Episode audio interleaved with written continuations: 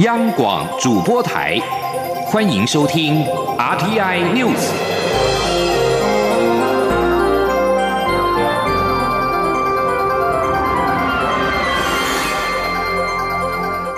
各位好，欢迎收听这节央广主播台提供给您的 RTI News，我是陈子华。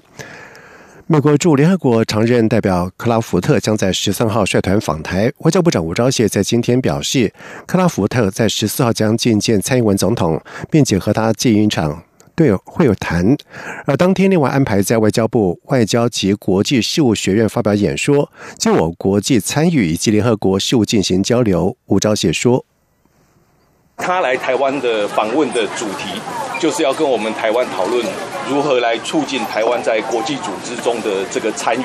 那这个对我们台湾来讲是一个非常重要的事情，就是说有现任的美国驻联合国的大使来到台湾，这个是第一位。那我们也希望说台美关系从这个基础之上能够更加往前推进。那这个也是台美关系非常良好的一个象征。而另外，总统府发言人张敦涵则表示，蔡英文总统必将在府内和访团进行午宴。张敦涵指出，蔡总统除了感谢克拉福特多次公开支持台湾之外，双方也将聚焦于台湾的国际参与和相关的议题展开交流，期盼能够持续深化台美合作伙伴关系。总统府也将依照中央流行疫情指挥中心的防疫相关规范，以国际外交礼仪妥善的接待。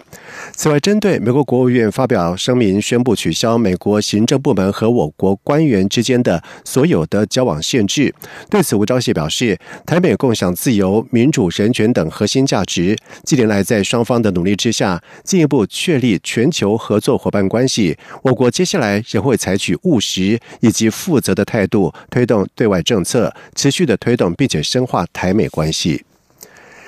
针对中华民国医事放射学会和中华民国医事放射师工会全国联合会被国际放射师学会改分类归属 Chinese Taipei 中华台北一事，外交部发言人欧江安在今天回应指出，外交部已经指示驻英代表处促进国际放射师学会恢复 Taiwan 归类，以维护我国团体参与国际事务的尊严跟权益。记者王兆坤的报道。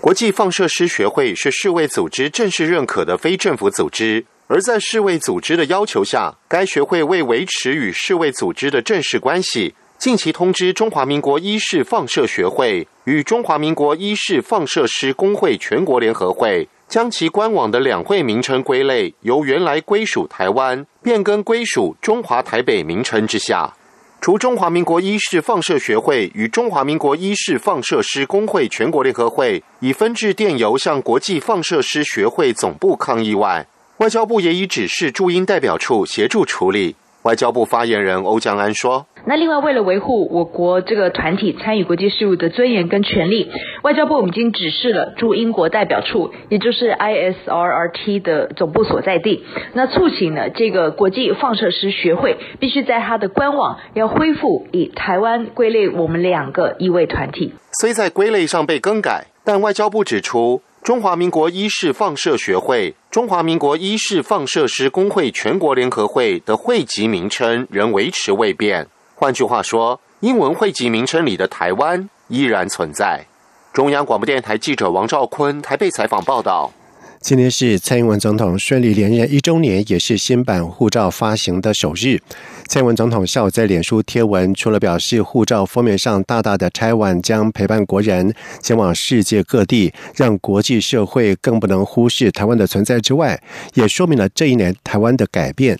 总统强调，连任第一年用行动改变台湾。总统指出，在过去这一年，不只是更换护照，台湾还守住了疫情，确保民众的生活如常，成为世界少数维持。经济正常的国家，发挥了 Taiwan Can Help 精神，分享防疫物资跟经验等等。同时，他也期盼大家继续的团结合作，守住民主自由，促进经济繁荣发展，让更多的台湾成功故事可以和护照一样被全世界看见。另外，外交部长吴钊燮在上午的时候也在领务局视察了新版护照的申办情形。他表示，已经完成了相关的通知工作，新版的护照绝对可以在世界通行。中央流行疫情指挥中心发言人庄仁祥在今天公布了国内新增六例的境外移入，而其中三个人是之前确诊的埃及女童的同行家人，而这也是一起境外的移入家庭群聚。而对于这一家人是否有可能是在飞机上群聚感染，或者是在居家检疫的时候互相的传染，庄仁祥表示，目前的研判应该是在当地国感染。同时，指挥中心统计，截至目前，国内累计有八百三十四例的确诊，确诊个案当中有七个人死亡，七百二十六人解除隔离，一百零一人住院隔离当中。另外，驻关岛台北经济文化办事处和关岛政府促成的人道包机。在今天傍晚的时候已经抵台，航班搭载了四十七名的旅客以及十三名的机组员。桃园国际机场国境单位表示，旅客正常的通关，并且遵照现行的防疫规定进行相关的检疫措施。另外，农历春节即将来临，中央流行疫情指挥中心强化自主健康管理者的防疫规定，禁止外出聚餐聚会。庄仁祥表示，自主健康管理者可跟同住家人在家聚餐，但是避免到亲戚家聚餐，也避免亲戚来家里聚会，希望尽量的降低接触者。记者刘品希的报道。日本政府十号公布，有四名从巴西入境日本的旅客确诊，验出一种不同于英国与南非变种病毒的全新 COVID-19 变种病毒。对此，疫情指挥中心发言人庄仁祥十一号下午在疫情记者会中表示，新发现的变种病毒并非在日本流行，而是从巴西带到日本，日方还在研究其传染力、致病的严重程度等。由于跟日本没有太大的关系，所以台湾不会。会提升对日本的防疫管制，而且目前台湾已经加强边境管制跟检疫措施，就是要阻绝变种病毒进入台湾社区。此外，新版自主健康管理 Q&A 明确禁止外出聚餐聚会。民众关心自主健康管理者在过年期间能否跟家人聚会。庄仁祥表示，跟原本就同住的家人可以在家聚餐，但不能外出聚餐。至于没有同住的亲戚，应该避免到彼此家中聚会，以减少接触者。他说：“主要就是在自主健康管理期间哦，没有症状的都。”避免前往公公共场所哦，那外出必须全程戴戴口罩哦。那如果有发现发现这个有发烧、咳嗽、流鼻水等呼吸道症状，呃，不得搭乘这个大众交通运输工具哦。那也希望能够尽速就医。那另外，呃，如果有聚餐聚会的部分，也希望呃在自主监管先不要做这个行为。指挥中心表示，如果没有确实遵守各项自主健康管理规定，将依传染病防治法处新台币一万元以上十五万元以下罚款。央广记者刘聘熙在台北的采访报道。接下来我们看台北股汇市在今天的表现情形。台北股市在今天在台积电再创下新高，加上了洪家军以及联家军走强之下，在中场是上涨了九十三点三五点，收在一万五千五百五十七点三点，再创下历史的收盘新高。而其中台积电是收在五百八十四元，上涨了百分之零点六九，也再创下历史新高。而市值来到新台币十五点一四兆元，也创新高。而至于在汇市方面，新台币兑换美元汇价在今天收盘是收在二十八点四八五兑换一美元，是贬值了二点八分，成交金额为十一亿美元。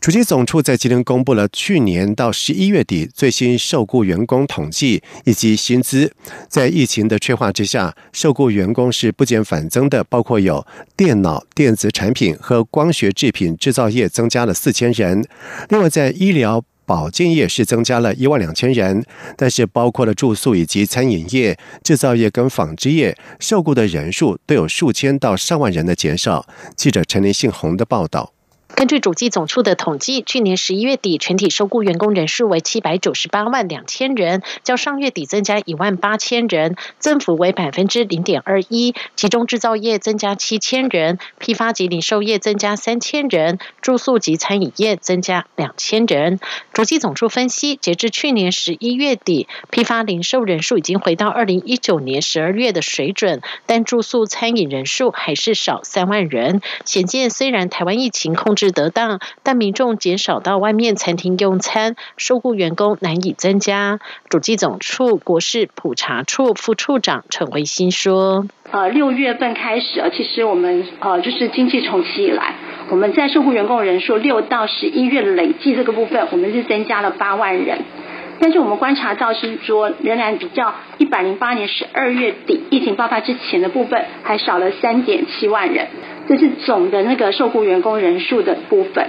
另外，如果以一到十一月受雇员工的行业别观察，住宿及餐饮业减少两万七千人，制造业也减一万三千人，其中机械设备制造业减少六千人，纺织业减少五千人。但疫情催化下，也让电脑电子产品及光学制品制造业和医疗保健业各增加四千人及一万两千人。另外，十一月全体受雇员工经常性平均薪资为四万两。千七百八十六元，较上月增加百分之零点零七，较上一年同月也增加百分之一点六三。非经常性薪资五千四百五十六元，较上月增加百分之四点一八，但较前一年同月减少百分之六点四五。合并经常性薪资与非经常性薪资后，总薪资为四万八千两百四十二元，较上月增加百分之零点五二。较前一年同月也增加百分之零点六五。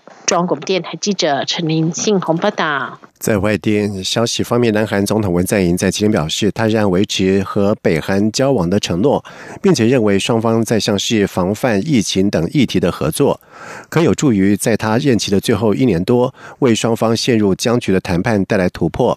而就在美国总统当选拜登正在准备就职之际，文在寅在今天在他一年一度的新年演说当中表示，首尔将努力让美国和北韩之间迅速的启动谈判，任期将在。二零二二年届满的文在寅将和北韩对话列为他的重要政见之一。同时，他也表示，他将和拜登政府保持密切的联系。南韩以及美国就主要在说服北韩放弃核武，并且提升北韩跟美国、南韩之间关系的会谈已经陷入停滞。平壤指控首尔以及华盛顿持续采取敌对的政策。尼泊尔外交部长吉瓦利在十四号将访问印度，但是尼泊尔总理奥利仍然在昨天重申，要透过外交对话，把和印度有主权争端的三块地区重归尼泊尔。印度媒体在十一号报道说，尼泊尔总理奥利在昨天在发表谈话当中重申，根据苏加利条约，马哈卡里河以东的卡拉潘尼、林博亚、杜拉以及。尼泊勒克是属于尼泊尔的领土，尼泊尔将透过和印度对话。让这三块领土重归到尼泊尔。奥利提到的上述的三块土地，目前由印度实际的控制，并且划入到北阿钦德省的管辖。奥利政府前年底已经公布了涵盖上述三块土地的新地图，而随后又在去年在国会推动宪法修正案，把这三块的领土正式划为尼泊尔的领土。印度外交部表示，无法接受尼泊尔非基于历史事实或者是证据的举动，导致双边。关系陷入低档。同时，奥利也补充说，吉瓦利十四号将访问印度，双边讨论将集中在这三块已经公布而且划入尼泊尔新土地的领土主权问题。同时，他要强调，尼泊尔正致力于基于主权平等以及印度深化的关系。也正因为尼泊尔真正想和印度深化关系，因而应该毫不犹豫的向印度提出上述领土主权的相关问题。太平洋岛国密克罗尼西亚联邦在十一号通报首例的确诊 COVID-19 的病例，从地球上仅存少数几个未染疫的地区除名。密克罗尼西亚目前大约有居民十万人。总统帕诺艾诺承诺，这对国家是一项警讯。同时，他也表示，确诊病例已经在边境隔离。他并且指出，这名裁检呈现阳性反应的男子是政府所属的梅诺首号。船上的工作人员梅洛首长号先前曾经到菲律宾检修，他并且表示，这名男子跟同事都留在船上，停泊在一个西湖旁边，二十四小时监控。而一些偏远的太平洋岛国经济收入多是依赖观光，而在早期因疫情的时候，不计经济代价关进边境，因此是目前全世界少数最成功隔离病毒的地方。以上新闻由陈子华编辑播报这里是中央广播电台台湾之音。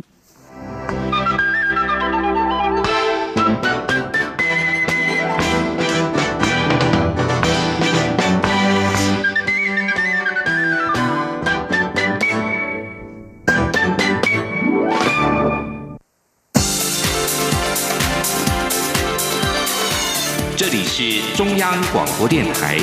台湾之音。欢迎继续收听新闻。现在时间是晚上的七点十五分，欢迎继续收听新闻。交通部长林佳龙在今天前往了台中视察孔干下地的创新工法，他除了肯定这项工法是兼具智慧。精准、安全、环保以及快速和经济之外，同时还可以建立类似身份证的履历管理，为政府推动路平计划非常重要的一环。也因此，交通部也将在前瞻基础建设特别预算第三期当中，在争取编列新台币一百亿元，来补助地方政府加大力度全面的推动。记者吴丽君的报道。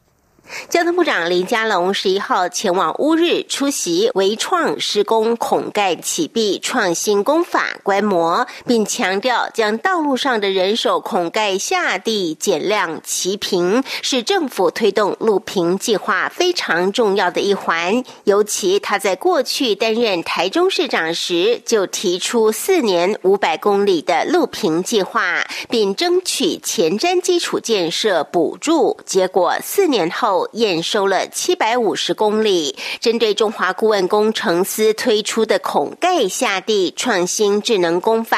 林家龙除了肯定有如微创手术相当精准外，也赞许这套工法可建立类似身份证的履历管理，包括施工单位、养护单位、管线单位，甚至云端都有这些资料。未来施工时，云端也能同步。掌握并更新资料，同时还可快速施工，而且没有什么废弃物。因此，交通部也将在前瞻特别预算第三期再争取编列新台币一百亿元，补助地方政府加大力度全面推动。林佳龙说：“我们现在推动路平计划，那其中很重要的就是孔盖下地齐平，确保行车安全。那现在有这个创。”新的工法，既能够做到安全、环保又便利，那很精准的，从道路的挖补维护到抢修，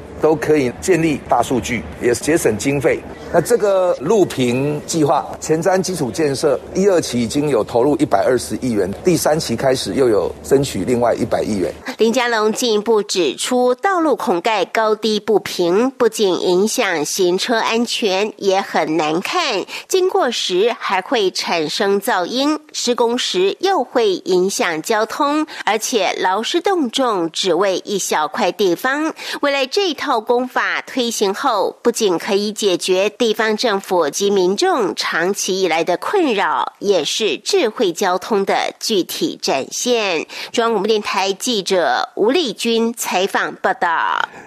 劳动部在上个月的时候函释了劳检条文，在条文当中强调，工会陪检代表必须为受检单位的劳工，引发了多个产职业工会在今天齐聚到劳动部抗议，认为这项函释不但是限缩了产职业工会陪同劳检的权利，同时还让。劳检制度开倒车，而对此，劳动部在今天回应表示，二零一八年函释已经将陪检的工会解释为企业工会，考量到避免营业秘密外泄，以及陪检者必须掌握实际劳动的情况，这次的函释才进一步说明了陪检代表须为受检单位劳工，产企业工会则可透过陪检制度，由各地方政府邀请参与劳检。记者谢佳欣的报道。劳动部二零二零年十二月函释劳检法第二十二条及相关细则，在劳检员进入受检单位时，需告知工会，并请工会派员陪同劳检的条款中，说明工会陪检人员因为受检单位所雇劳工。这项函释引起劳方强烈不满，多个产职业工会串联十一号到劳动部高分被抗议，强调工会法定义的工会有三种形态，劳动部仅开放企业工会陪同劳检，形同。限缩产业及职业工会的陪检权，劳检人员恐容易被资方蒙蔽，使得劳检制度开倒车。台大医院企业工会秘书王其军痛批，劳动部函示禁止企业工会会务人员陪检是大错特错，因为劳检都为当日突袭进行，拥有工会会员资格的医护人员根本无法放下手边病人陪同劳检。台北市医师职业工会秘书长廖玉文则说，全台四百八十三家医院只有十四间企业工会，比例不到百分之三，全台两万多间诊所更只有一间有企业工会。若不开放产职业工会陪检，如何守护医疗从业人员的劳动权益？他说：“我想请问劳动部，你们在医护人员努力防疫的时候，结果最后在最后二零二零的年底，却用这一种倒退路的函式来危害三十万医疗人员劳工的这个劳检陪同检查的权利。我想请问劳动部，你们是这样子对待防疫英雄的吗？”劳动部治安署治安检查科科长张义斌指出，劳动部二零一八年就以函示说明劳检陪同工会为企业工会，而去年是因为长荣航空关系企业工会向桃园市政府询问工会秘书及顾问能否参与劳检过程，经桃园市府来函询问，才有此函示。而劳动部是考量要避免营业秘密外泄，且陪检人员得要很熟悉企业实际运作情形，才会。将企业工会陪同劳检者解释为受检事业单位所雇佣的劳工，这样也是尊重工会。治安署检任记证刘约瑟则说，二零一五年已制定条款，产职业工会可透过陪建制度，由地方政府邀请参与劳检。二零二零年，包括台北、新北、宜兰、高雄等县市都有动用这项机制。中央广播电台记者谢嘉欣采访报道。从二零零四年推出青春版《牡丹亭》开始，作家白先勇集结了众人之力，开启了昆曲复兴运动。而从这背后的过程点滴，都被记录在《牡丹还魂》白先勇与昆曲复兴纪录片当中。一月十五号开始在台湾的戏院正式上映。记者江昭伦的报道。两千零四年青春版《牡丹亭》在台北国家戏剧院世界首演，此后展开大规模校园与国际巡演，至今持续将近四百场。背后可说是集结两岸三地众人之力的文化大工程，也掀起了一场昆曲复兴运动。这背后最重要的推手就是华人世界最重要的小说家白先勇。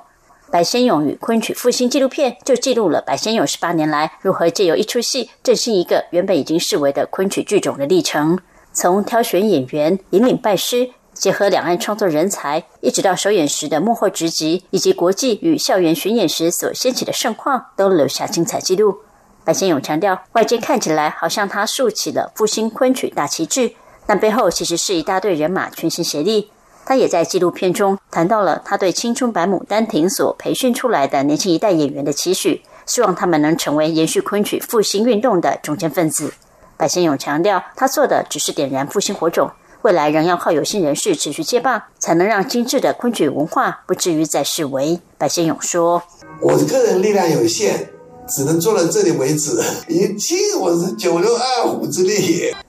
千万不能至少启动了昆曲的复兴运动，点燃了火种。现在昆曲看起来客观主观的环境比从前好多了，但是并不这并不表示说昆曲这个这复兴运动一直能够走下去，也还有好多有心人出来在扶持的。编导邓永新则提到，他希望整部纪录片是带有空位与诗意的影像记录，以四百年历史为时间跨度，从明代汤显祖的文本、白先勇大师的做工、传承的使命等等为素材，透过两岸三地大量访谈，细致呈现这一场由白先勇带起的复兴历程。所有珍贵的影像也势必成为未来昆曲一页重要的历史。牡丹黄昏，白先勇昆曲复兴，一月十五号起在台北光点华山电影馆与国宾长春戏院上映。中国面体记者周伦台北采访报道。在外电消息方面，美国总统当选拜登办公室宣布，在先前为了提高大众对于 COVID-19 疫苗的信心，而在电视进行直播的接种之后，拜登将在十一号注射第二剂的疫苗。七十八岁的拜登是在去年十二月二十一号在德拉瓦州的医院接种了辉瑞疫苗的第一剂，而当时他告诉美国人民，没有什么好担心的。拜登团队说，这次他同样也会在媒体面前试打第二剂的疫苗，但是没有提供进一步的细节。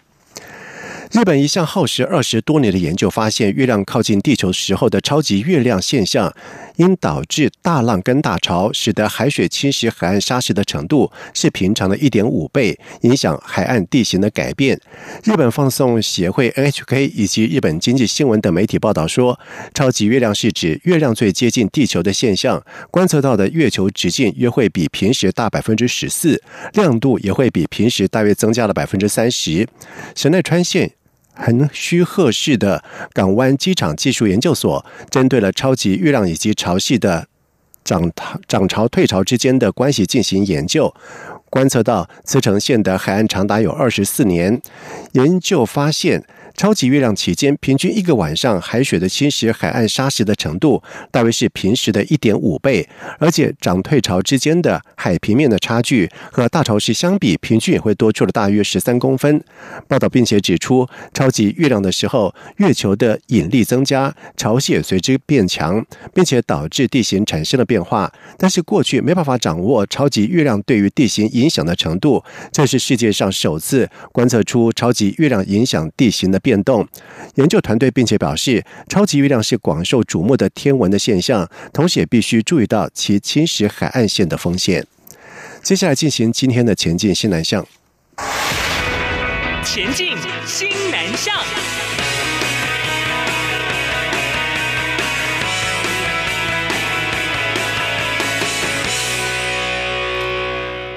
鼓励优秀的青年赴国外大学攻读硕博士的学位，教育部设置留学奖学金，在今天开始展开报名。教育部表示，近三年一般学群的录取率接近有三成，选送赴西南向国家以及北欧的录取率更高，达到了四成。欢迎青年学子踊跃申请。记者陈国维的报道。教育部二零二一年留学奖学金甄试即日起到二月八号中午十二点受理报名。一般生每人每年核发新台币一万六千美元，最长两年；特殊生每年核发三万美元，最长三年。教育部表示，今年同样提供两百零五个名额，包括一般生一般学群一百五十五名，一般生选送赴北欧国家十名，赴新加坡或澳洲与纽西兰等三个新南向国家十名，赴其他十五个新南向国家有十。十五名，另外力学优秀生、原住民生及身心障碍生各五名。教育部国际及两岸教育司科长曾素贞指出，留学奖学金真试采书面审查，择优录取。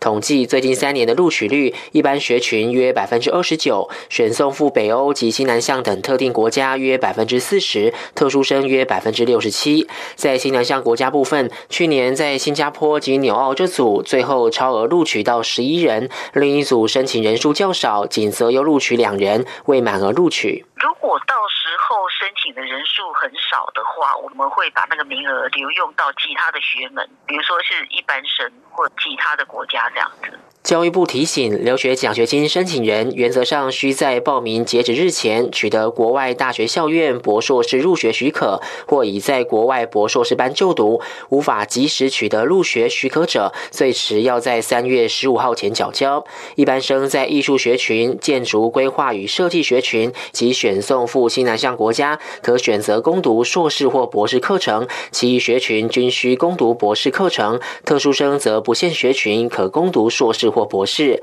教育部说，为了宣导各项留学奖补助资讯，现在设有台湾 GPS 海外人才经验分享及国际联结计划网站，以及脸书粉丝专业，可协助申请者掌握相关的最新资讯。中央广播电台记者陈国伟台北采访报道。新南向在传捷报，兆丰银行宣布缅甸仰光分行取得了缅甸央行核发的营业执照，正式的开业。